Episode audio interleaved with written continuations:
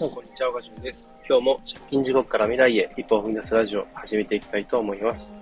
今日はですね、えー、継続したいからこそ休むという選択肢についてお話ししていきたいと思います。えー、継続するなら休んだらダメじゃんって思う人もいると思いますし、えー、こう継続についていろいろこう、なんだろうな、それで苦しむというか、えー、日々試行錯誤して、えー、こういろいろ、え、苦労されている方多いと思います。で、僕自身もですね、そんな感じで、えー、継続については本当にこ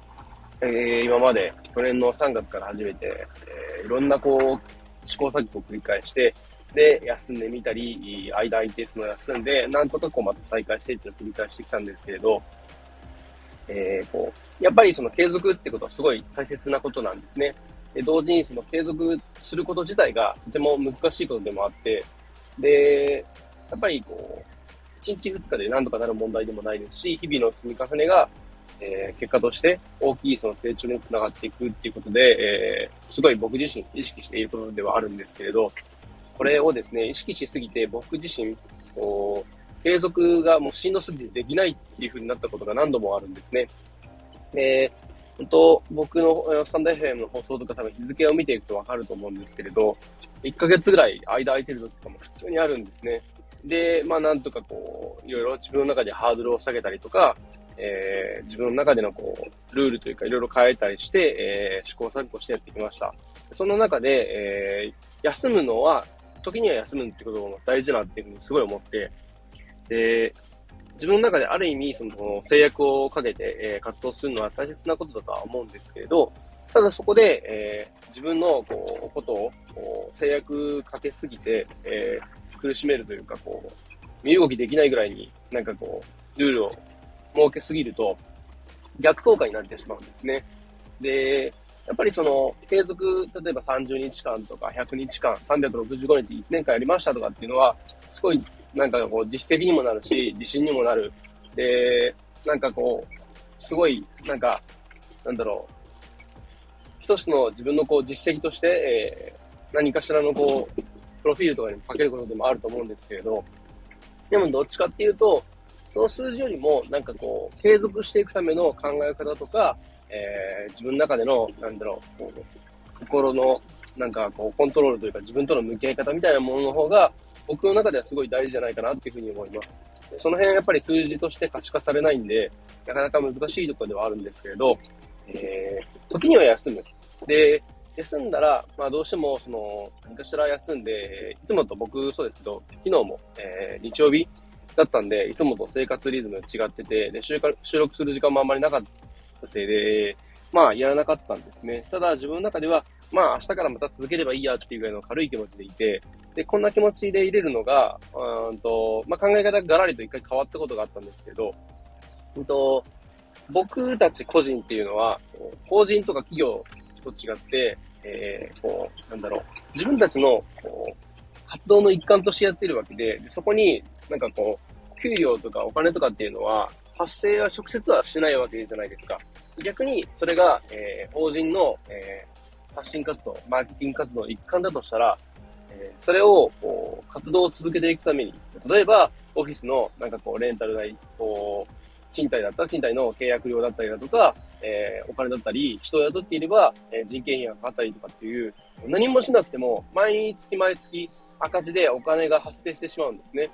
で、逆に僕たち個人だと、えー、何も収益はなかったとしても、例えば本業やってるとか、他で、えー、仕事を何本か持ってる人だったら、別にそこで収益が発生しなくても、えー、焦る必要はないんですよね。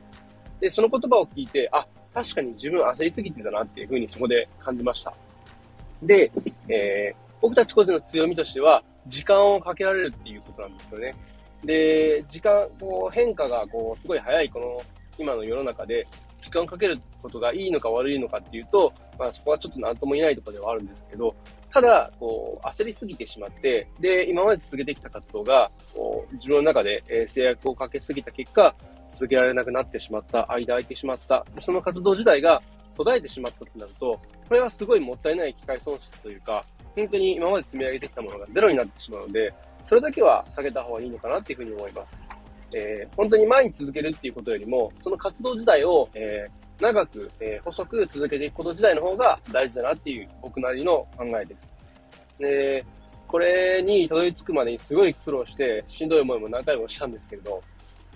もしですね、今、えー、活動を続けていく中で、継続自体に、こう、なんだろう、自分の中でいろいろ壁にぶち当たってるとか、えー、今しんどくてなかなかこう、なんだろう、活動を再開する気が起きないとかっていう人はですね、例えば、えー、今まで、えー、スタンド FM とかの放送で10分、えー、放送していた人だったら、えー、どうしても忙しくて、えー、1日途切れてしまう時であれば、例えば5分とか3分、下手すれば1分だけでもいいんで、えー、ちょっとだけ、今日は、えー、これこれこういう事情で、ちょっとお時間がないんで、えー、今日はこんな感じで、ちょっと、ちょっとしたことだけ、こんなことありましたよ、みたいな話して、で、また、えー、明日以降もですね、いろいろやっていきますんで、よろしくお願いします。えー、では、また、みたいな感じで、ちょっとした、えー、一言でも、え、収録して放送してまえば、それは継続プラス1だと思うんですよ。で、もし、その、え、ちょっとした放送すらも撮ることができなかったら、まあ、えー、まあ今日はできなかったけど、また明日やればいいやぐらいの軽い気持ちで、えー、また次の日から再開していけば、その活動自体は、えー、結局のところ続いてはいるんで、毎日じゃなくて別にいいんかなって思うんですよね。もちろん、毎日できるのであれば、それに越したことはないんですけれど、え、その活動自身が自分の中での、こう、なんか稼ぎになっているというか、苦しみになっているのであれば、それは一度見直す必要があるのかなっていうふうに思います。自分自身が楽しくて、自分が心の底からやりたい、やってみたいっていう気持ちで活動していることであれば、楽しく続けられるし、むしろそれはもう毎日の活動をめちゃめちゃこう全力でやるっていう風になっていくと思うんですね。えそれこそ僕自身の今のこう、ツイッターでの発信とかもそうなんですけど、まあ、時々こう、発信と言えるかどうか怪しい内容も多いんであれなんですけど、まあ、でも、えー、その結果、多くの、えー、フォロワーさんの方々と繋がることができましたし、で、まだまだではあるんですけれど、えー、ようやくですね、最近、ツイッターのフォロワー数が400人を超えまして、えー、今年はですね、まあ、1000人とか2000人まで行きたいなっていう気持ちではいます。えー、まだまだこう、先は長いんで、えー、ゆっくり焦らずですね、自分での活動を、えー、みんな時々振り返りながら、えー、一個ずつ焦らず、自分に今できることを、えー、コツコツと続けていきたいと思います。そんな感じで、え、今、えー、いろいろ継続したけどうまくできなくて焦ってるという人がいればですね、えー、自分たちは、え、焦る必要はないっていうことを再認識した上で、で、自分の中で、こう、しんどい場合は、心のハードルを下げる。これをぜひ試していただきたいなっていうふうに思います。そんな感じで、えー、今日は終わりたいと思います。最後までお聴きいただきありがとうございました。では今日はこの辺で。バイバイ。